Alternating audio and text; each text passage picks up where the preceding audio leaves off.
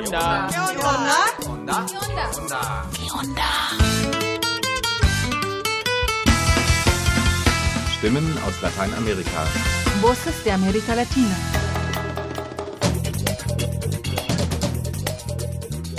Hallo und willkommen. Zum heutigen Onder Info 556 begrüßt euch Lola. Schön, dass ihr zuhört. Aus Lateinamerika gibt es wieder einmal viel zu berichten. Vor allem Peru und Brasilien stehen weiterhin im Fokus. In Peru herrscht seit der Absetzung von nun Ex-Präsident Pedro Castillo im Dezember Chaos. Bei Protesten kamen bereits viele Menschen ums Leben.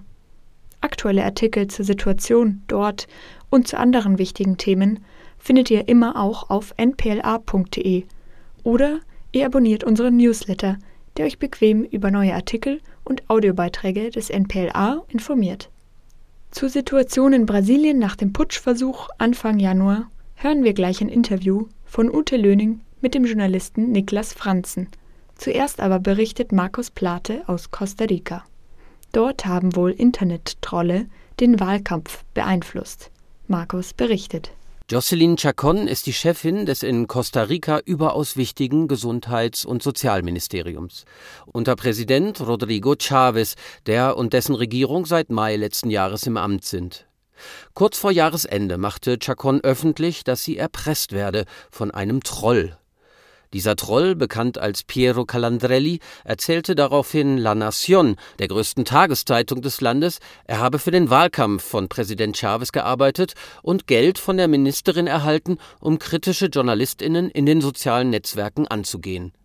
Daniela Munoz, Feministin, soziale Aktivistin und Medienschaffende, bewertet diesen ersten Skandal des Jahres 2023. Saber que están pagando porque haya personas apoyándolos, moviendo redes sociales, no me parece excepcional. Dass die Regierung Leute bezahlt, um in den sozialen Netzwerken die öffentliche Meinung zu beeinflussen, das scheint mir gar nicht so außergewöhnlich. Schon eher, dass wir einen leibhaftigen Troll haben, der sich der Öffentlichkeit zeigt und aussagt.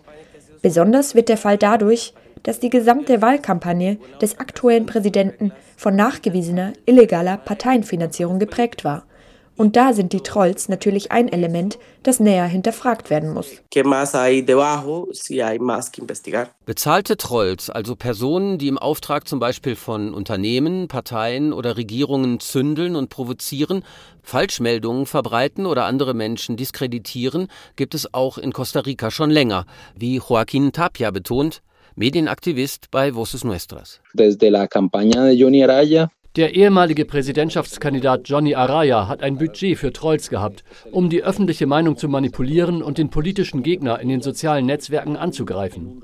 Auch im vergangenen Wahlkampf wurden Trolls offenbar massiv eingesetzt. Es scheint normal, dass bezahlte Trolls zur Verbreitung der Regierungsbotschaften benutzt werden und dass kritischer Journalismus quasi als Terrorismus dargestellt wird. Se está oficializando ya que el periodismo crítico es un periodismo terrorista. Die Regierung von Präsident Rodrigo Chavez fährt einen aggressiven populistischen Kurs. In der Öffentlichkeit stellt sich der Präsident gerne als Verfechter der Armen und des einfachen Menschen dar. Gewonnen hatte der ehemalige Weltbankfunktionär die Wahlen als Quereinsteiger und als Kandidat einer erst 2018 gegründeten Sozialdemokratischen Partei mit einer gewaltigen und teuren Kampagne. Ob bei der undurchsichtigen Wahlkampffinanzierung Partikularinteressen möglicherweise Einfluss auf zukünftiges Regierungshandeln genommen haben, interessieren heute Staatsanwaltschaft und Parlament. Doch ob Trolls oder Parteispenden, der Präsident ist weit entfernt von Erklärungen oder Entschuldigungen. Er stellt sich vor seine Gesundheitsministerin, greift die Presse stattdessen an. Es gibt Journalisten, die sind politische Sicarios, Leute, die die Ministerin völlig ohne Grund attackieren. Politischer Rufmord ist seit langem ein Instrument einiger Medien in Costa Rica und in der ganzen Welt. Y en el mundo entero. Bei dieser Angriffsstrategie spielen die Trolls dann wieder eine maßgebliche Rolle. Sie begleiten die Attacken der Regierung scheinbar als einfache Bürgerinnen und haben laut Daniela Munoz durchaus Erfolg damit. Okay, el, el tema de los ataques a la prensa, yo diría que ha caracterizado este gobierno. Die Angriffe auf die Presse folgen der Linie Donald Trumps und anderer Populisten, diejenigen zu diskreditieren, die dich hinterfragen. JournalistInnen, die Korruptionsfälle recherchieren, schimpft man jetzt Teil einer Schurkenpresse. und die Kampagne in den sozialen Netzwerken, die die Trolls betrieben, haben in Teilen der Bevölkerung diese Denkweise durchaus verankert. Selbst bei großen Skandalen und Korruptionsfällen glauben viele Menschen der Regierung und nicht den JournalistInnen. Fast drei Viertel Zustimmungsraten erzielt der Präsident in Umfragen. Das erinnert an seinen Amtskollegen aus El Salvador, Nayib Bukele. Und auch in Costa Rica tun sich Opposition, Presse und Zivilgesellschaft schwer, mit aggressivem Populismus und Trolls umzugehen. Eli Feinzeig, Oppositionsabgeordneter, fragte im Untersuchungsausschuss vor einigen Tagen: Para el funcionamiento de la democracia costarricense. Ich will wissen, welche Auswirkungen die Trolls auf die Demokratie in Costa Rica haben. Die Regierung sagt, Präsident Rodrigo Chavez brauche keine Trolls, er genieße ja gewaltige Popularität. Ich will verstehen, ob er diese Popularität nicht vielleicht durch eine Schar von Trolls erlangt hat, die die Philosophie und die Ideen seiner Regierung permanent unters Volk bringen. Promoviendo la filosofía, las ideas del gobierno. Stimmen aus Lateinamerika. Voces de América Latina.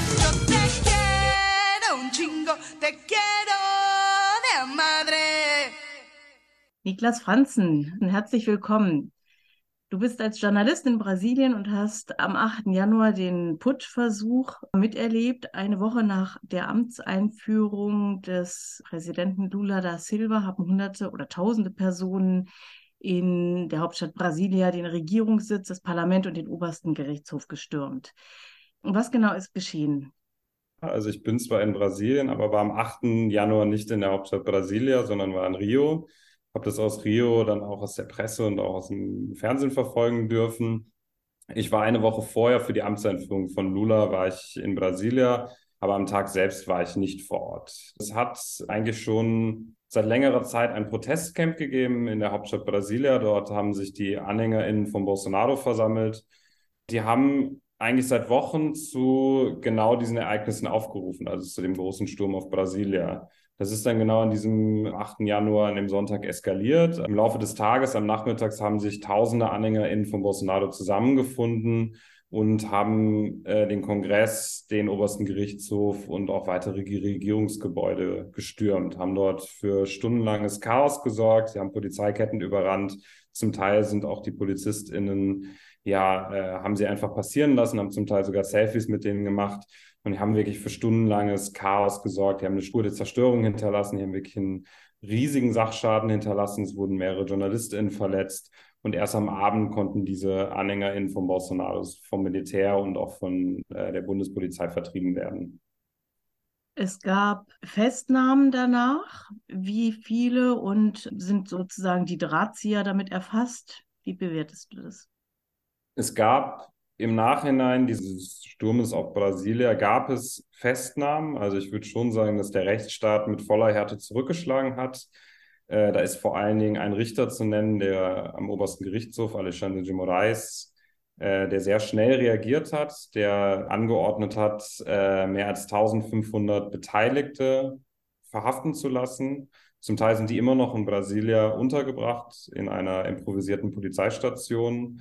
Ob die Hintermänner jetzt schon gefasst sind, kann man noch nicht genau sagen. Also es ist, sieht wohl so aus, als würde es reiche AuftraggeberInnen geben, die zum Teil dem Agrobusiness nahestehen sollen, die die Anreisen und zum Teil auch die Proteste finanziert haben sollen. Aber das ist alles noch nicht genau geklärt. Es hat dort auch Ermittlungen in mehr als zehn Bundesstaaten gegeben.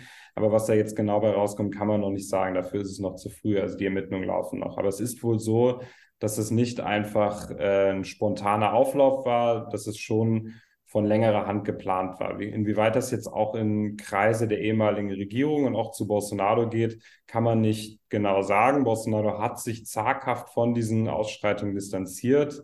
Aber natürlich hat Bolsonaro eine große Mitschuld daran, dass überhaupt die Situation so eskalieren konnte. Bolsonaro hat in seiner Amtszeit immer wieder gegen die demokratischen Institutionen gehetzt, auch immer wieder genau zu solchen Gewalttaten aufgerufen. Er hat JournalistInnen beleidigt. Im Prinzip hat er genau das ausgegeben, was jetzt äh, am 8. Januar dann so eskaliert ist.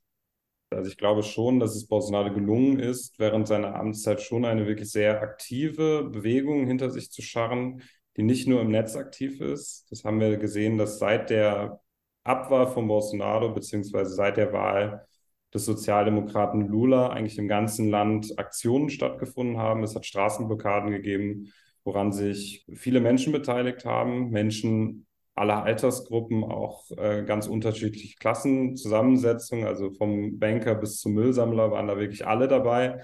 Es hat Protestcamps gegeben, es hat Mobilisierung vor Kasernen gegeben. Also es gab so wirklich schon einen Moment auf der Straße. Und ich würde sagen, dieser Sturm auf das Regierungsviertel jetzt in Brasilia war da so der traurige Höhepunkt.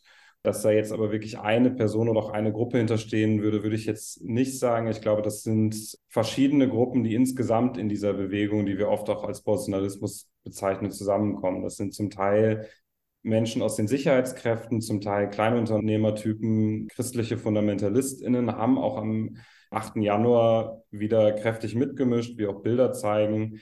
Das heißt, es kommen ganz viele Gruppen, unterschiedliche Gruppen zusammen, Findest du ja. im Moment, dass man auch im Alltag eine zugespitzte Situation immer noch merkt, immer noch sozusagen in Frage stellen der Wahl Lulas? Es kommt natürlich darauf an, mit wem man spricht und wo man sich gerade bewegt. Durch auch den Regierungssturm oder auch den Sturm auf das Regierungsviertel in Brasilia haben sich Teile der bolsonaristischen Szene auch wirklich selbst ins Ausgeschossen. Es hat eine sehr scharfe Distanzierung gegeben von der brasilianischen Zivilgesellschaft, auch von den Medien und auch von den wirklich demokratischen Institutionen. Insgesamt hat sich das so seit der Wahl eigentlich, ist es fast schon Usus geworden, dass die großen Medien die Proteste der Bolsonaristen fast vollständig ignorieren. Also es hat im ganzen Land Proteste und Blockaden gegeben. Irgendwann hat aber fast schon sowas wie ein Medienboykott eingesetzt. Das führt dazu, dass natürlich diese Gruppen viel weniger Aufmerksamkeit bekommen, was jetzt die Gesamtgesellschaft angeht. Aber natürlich innerhalb ihrer Blase, wo man sowieso die traditionellen bürgerlichen Medien nicht mehr konsumiert, kommt das natürlich nicht an. Man wähnt sich natürlich immer noch auf der richtigen Seite. Man denkt, man repräsentiert die Mehrheit der brasilianischen Bevölkerung. Man ist irgendwie wahrer Vollstrecker des Volkswillens. Und ja, Teile dieser bolsonaristischen Szene driften einfach auch immer mehr ab ja, in so rechtsradikale Paralleluniversen. Also an die ist kaum noch ranzukommen, weil die sich eben komplett abgeschottet haben. Also es ist jetzt wirklich die Befürchtung, jetzt auch durch die Ereignisse am 8. Januar, dass sich diese Szene weiter radikalisiert und dass auch noch mit weiterer Gewalt zu rechnen ist. Hm, kannst du sagen, was sozusagen die ideologische Nähe ist oder was so die Hauptmobilisierungsfelder sind vom Bolsonarismus? Eine tiefe Verschwörungserzählung, dass man sich wähnt als Opfer eines Systems. Das ist dann zum Teil irgendwie die, die Machtelite, es dann auch zum Teil antisemitische Konnotationen gibt, zum Teil ist das irgendwie eine kommunistische Verschwörung eine tief wertkonservative Einstellung. Also da sind auch die christlich-fundamentalistischen Elemente zentral. Aber auch der Militarismus ist eine ganz wichtige Rolle. Und da sind auch wieder die Kontakte zu den Sicherheitskräften zu nennen. Also ich glaube, dass da kommen ganz verschiedene rechtsextreme Ideologien und Positionen zusammen. Und ich glaube, das macht gerade irgendwie auch den Bolsonarismus aus, dass es nicht eine festgelegte Ideologie ist, sondern dass da ganz verschiedene Positionen zusammenkommen. Und ich glaube, das macht es auch gerade so gefährlich und äh, für die AnhängerInnen oder auch für viele BrasilianerInnen auch gerade so attraktiv, dass sich da viele Leute einfach wiederfinden können. Aber ich glaube, so die Klammer ist so ein bisschen die Vorstellung, dass es etwas schief läuft. Das wird dann oft einem ja, System oder einem Establishment zugeschoben, dass es jemand braucht mit Stärke oder mit Ordnung, der wieder aufräumt. Also das ist so der klassische Populismus und dann kommen natürlich nochmal Spezifika aus Brasilien hinzu, wie irgendwie der Rassismus, der natürlich sehr prägend ist in der brasilianischen Geschichte, die nicht aufgearbeitete Militärdiktatur. Das unterscheidet sich dann in den jeweiligen Ländern immer so ein bisschen. Aber ich glaube, so eine so Grundelemente von solchen Bewegungen wie dem Trumpismus und dem Bolsonarismus sind halt so ein tiefes Misstrauen eines vermeintlichen Systems, was gegen sie steht und sich auch diese konstante Stilisierung als Opfer. Das klingt ja alles recht ähnlich zu Verschwörungserzählungen, die es auch in anderen Ländern gibt, auch hier gibt. Wie schätzt du die internationale Vernetzung ein, die Rolle der internationalen Vernetzung in diesem Kontext? Ich glaube, der Sturm auf das Regierungsviertel in Brasilien hat ganz gut gezeigt, dass rechtsradikale oder rechtsextreme Kräfte voneinander lernen. Vor zwei Jahren hat es den Sturm auf das Kapitol in den USA gegeben, wo sich die Bilder wirklich sehr gleichen. Nicht nur die Bilder, auch die Narrative, die dahinter liegen, die Verschwörungserzählungen, die dahinter liegen. Das zeigt, glaube ich, dass rechte Kräfte international sehr gut aufgestellt sind, transnational verbunden sind und wirklich auch so ein Lernprozess eingetreten ist. Das soll nicht bedeuten, dass jetzt wirklich jede rechtsradikale Gruppe oder Partei Kontakt ins Ausland pflegt, aber gerade in dem Fall der Bolsonaro-Familie ist es ganz offensichtlich, dass es dort enge Verbindungen ins Ausland gibt. Also vor allen Dingen ist dort der Sohn von Bolsonaro zu nennen, Eduardo Bolsonaro, der auch so ein bisschen als inoffizieller Außenminister gilt, der wirklich sehr aktiv ist und wirklich sehr umtriebig, viel auf internationalen Konferenzen ist, also wirklich sehr gut, sehr eng mit der Orban-Regierung vernetzt und verbunden ist ebenso mit der, mit der abgewählten Trump-Administration. Also das zeigt, glaube ich, ganz gut, dass die Rechte versucht, auch bestimmte Narrative und bestimmte Diskurse zu internationalisieren und zum Teil sind sie damit wirklich sehr erfolgreich. Ich danke dir. Gerne. Niklas Franzen schreibt als freier Journalist regelmäßig aus und über Brasilien. 2022 ist sein Buch im Assoziation A Verlag erschienen. Brasilien über alles, Bolsonaro und die rechte Revolte heißt es. Ihr findet es in gut sortierten Buchläden im Netz und den Link dazu auch auf der Website des Nachrichtenpool Lateinamerika npla.de. Und wir werfen noch einen anderen Blick auf Brasilien.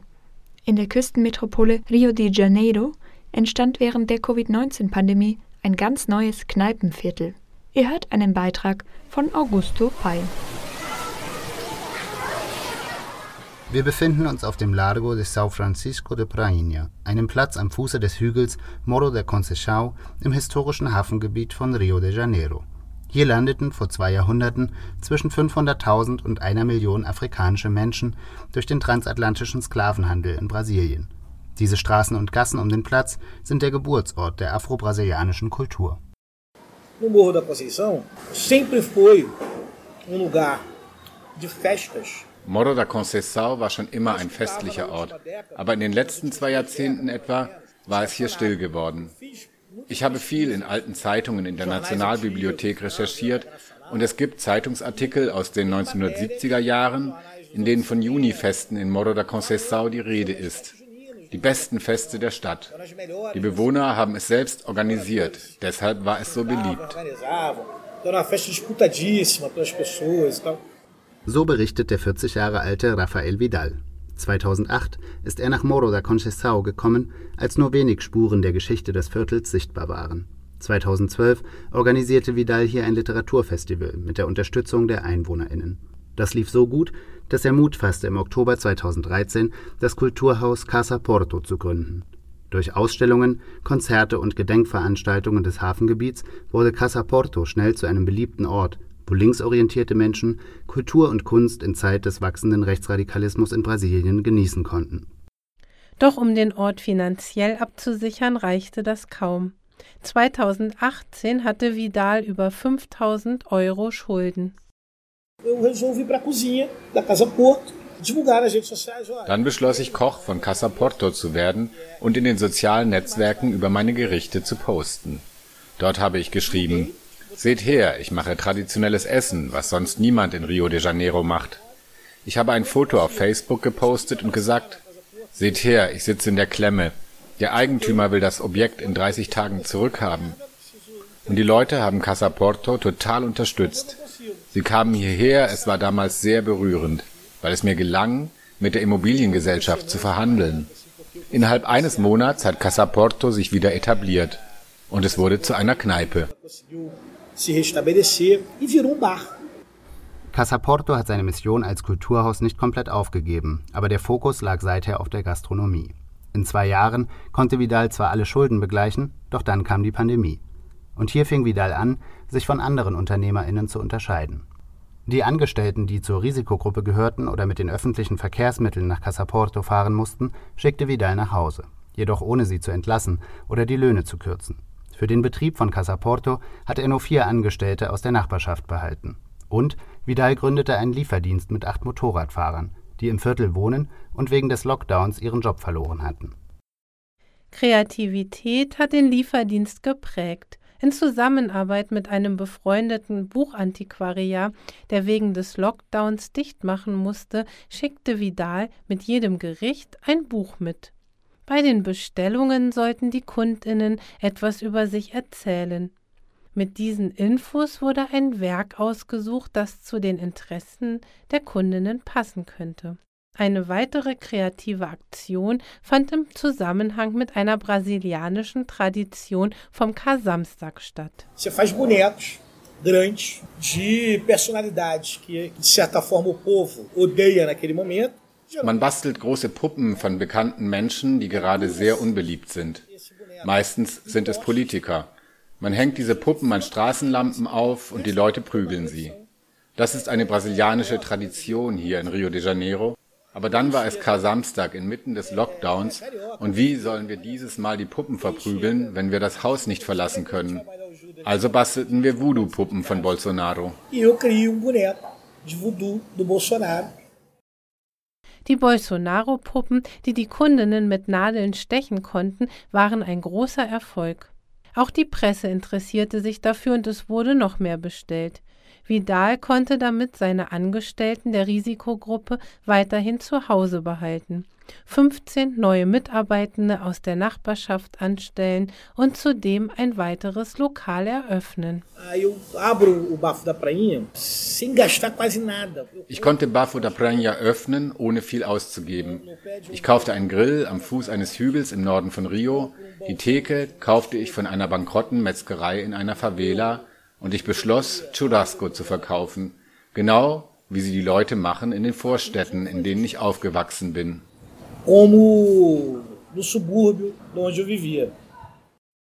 Vidal gewann viele Preise für seine Kneipen.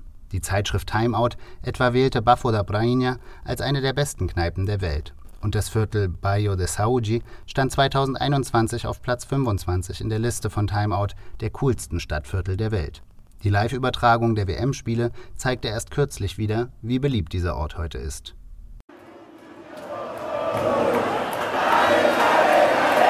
Thank you. Unter den neuen Kneipen, die an dem nun berühmten Platz São Francisco da Paraíba eröffneten, befinden sich einige, die keine Verbindung mit der Gemeinschaft des Ortes suchen. Wir haben eine Brasilianerin, die in Berlin lebt und in Rio zu Besuch ist, danach gefragt, ob sich an diesem Ort etwas verändert hat. Es hat sich verändert, denn für mich sieht es hier einfach nur noch elitär aus. Ich denke, der Ort verliert auf eine gewisse Weise seine ursprüngliche Bedeutung für die Menschen. Vidal ist sich dieses Problems der Gentrifizierung bewusst. Um Widerstand gegen die Auslöschung der Geschichte des Ortes zu leisten, öffnete Vidal viele weitere Geschäfte, die Kunstwerke, Kleidung und Andenken, die von Einheimischen in Handarbeit gemacht werden, verkaufen. Sie erzählen die Geschichte des Hafengebietes. Und eins dieser Geschäfte steht gegenüber einer Wand mit einem bunten Graffiti. Als wir mit Vidal durch die Gassen des Viertels laufen, erklärt er uns, dass der Mann, der auf dem Wandbild zu sehen ist, Ilario Jovino hieß. Jovino habe eine wichtige Rolle für die Entwicklung der Elemente gespielt, die wir heute als typisch brasilianischen Karneval kennen.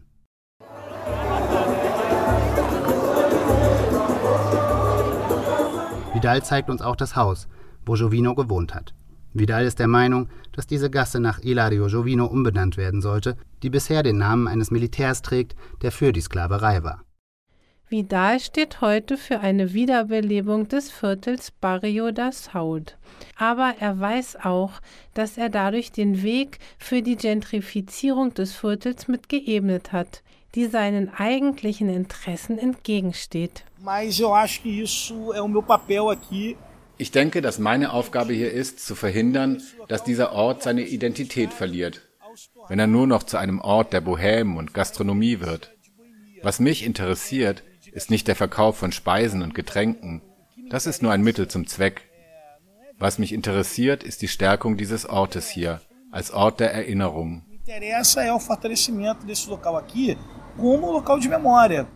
Auch wenn die Corona-Pandemie sich dem Ende zu nähern scheint, verschwinden die daraus entstandenen Probleme nicht.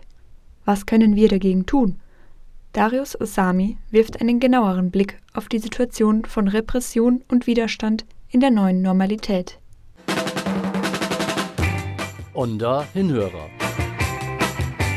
Wie wirkt sich die Corona-Pandemie auf die Menschen in Lateinamerika aus? Und wie können wir eine solidarische, gerechte und nachhaltige neue Normalität mitgestalten?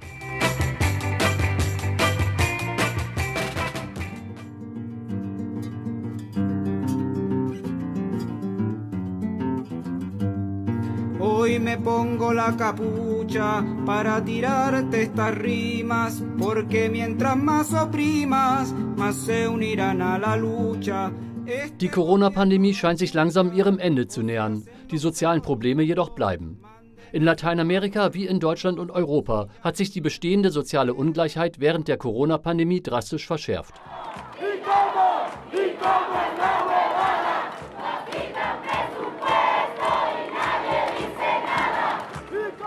Was geht hier ab?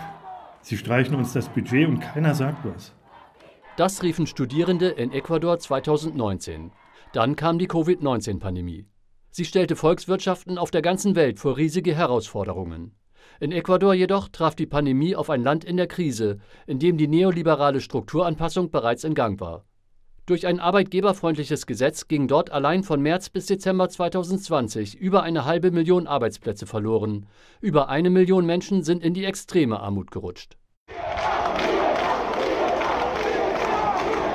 Freiheit forderten in Kuba hunderte Demonstrantinnen im Juli 2021. Die Regierung konnte die Proteste schnell unterbinden und hat einige Protestierende zu teils drakonischen Haftstrafen verurteilt. Zwar ist Kuba relativ gut durch die Corona-Pandemie gekommen, doch Missmanagement und das US-Embargo machen der Karibikinsel schwer zu schaffen. Und durch die Pandemie brach der Tourismus komplett ein. Der Mangel ist allgegenwärtig, es fehlt vor allem an Strom und Nahrungsmitteln. Die Perspektivlosigkeit sorgt für einen Exodus.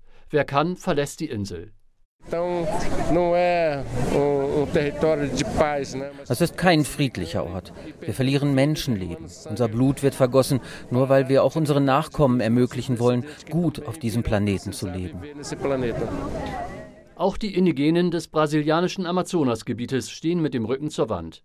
Von rechten Funktionären unterstützt, brennen Viehzüchter und Farmer riesige Waldflächen ab. Immer mehr Holzfäller und Goldschürfer dringen illegal in indigene Gebiete ein.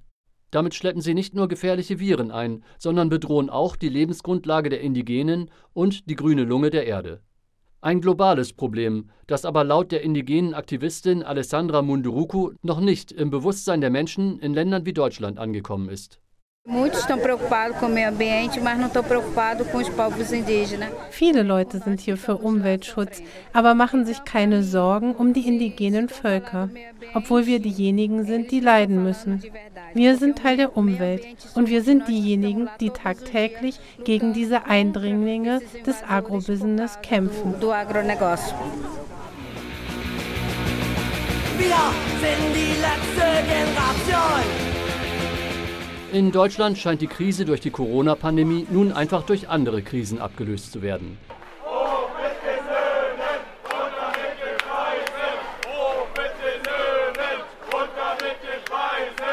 Dennoch fällt die Beteiligung an Protestdemonstrationen in Deutschland im Vergleich zu vielen lateinamerikanischen Ländern sehr gering aus, obwohl das Gesundheitssystem auch drei Jahre nach Pandemiebeginn noch immer in der Krise steckt, während die Bundeswehr mit einer Rekordsumme von 100 Milliarden Euro aufgerüstet werden soll.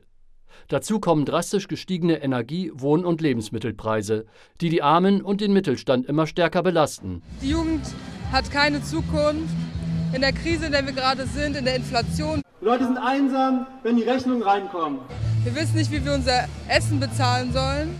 Doch gravierende Probleme wie der Gesundheitsnotstand, die Klimakrise oder die gestiegenen Lebenshaltungskosten finden hierzulande kaum Eingang in die öffentliche Debatte. Stattdessen wird darüber diskutiert, ob das Bürgergeld oder die Aktionen der letzten Generation nun gerechtfertigt sind oder nicht. Viele Menschen finden offensichtlich die Klimaaktivistinnen schlimmer als die Klimakrise selbst. Ökoextremisten. Neue kleine Klima-RAF. Chaoten. Es sind Extremisten, es sind Kriminelle. Grüne RAF. Eine grüne RAF. Die Corona-Pandemie scheint sich langsam ihrem Ende zu nähern. Doch das Virus wird bleiben. Und die sozialen Missstände auch. Wir müssen uns zusammentun, um zu verhindern, wenn der Staat kommt und uns den Strom abdrehen will. Nur zusammen sind wir stark, nur gemeinsam kommen wir durch diese Krise. Für diese Sendung verwenden wir Berichte von freien Radios, Agenturen und Korrespondentinnen aus Lateinamerika. Weitere Beiträge und Texte von Ponal findet ihr auf der Internetseite des Nachrichtenpool Lateinamerika www.npla.de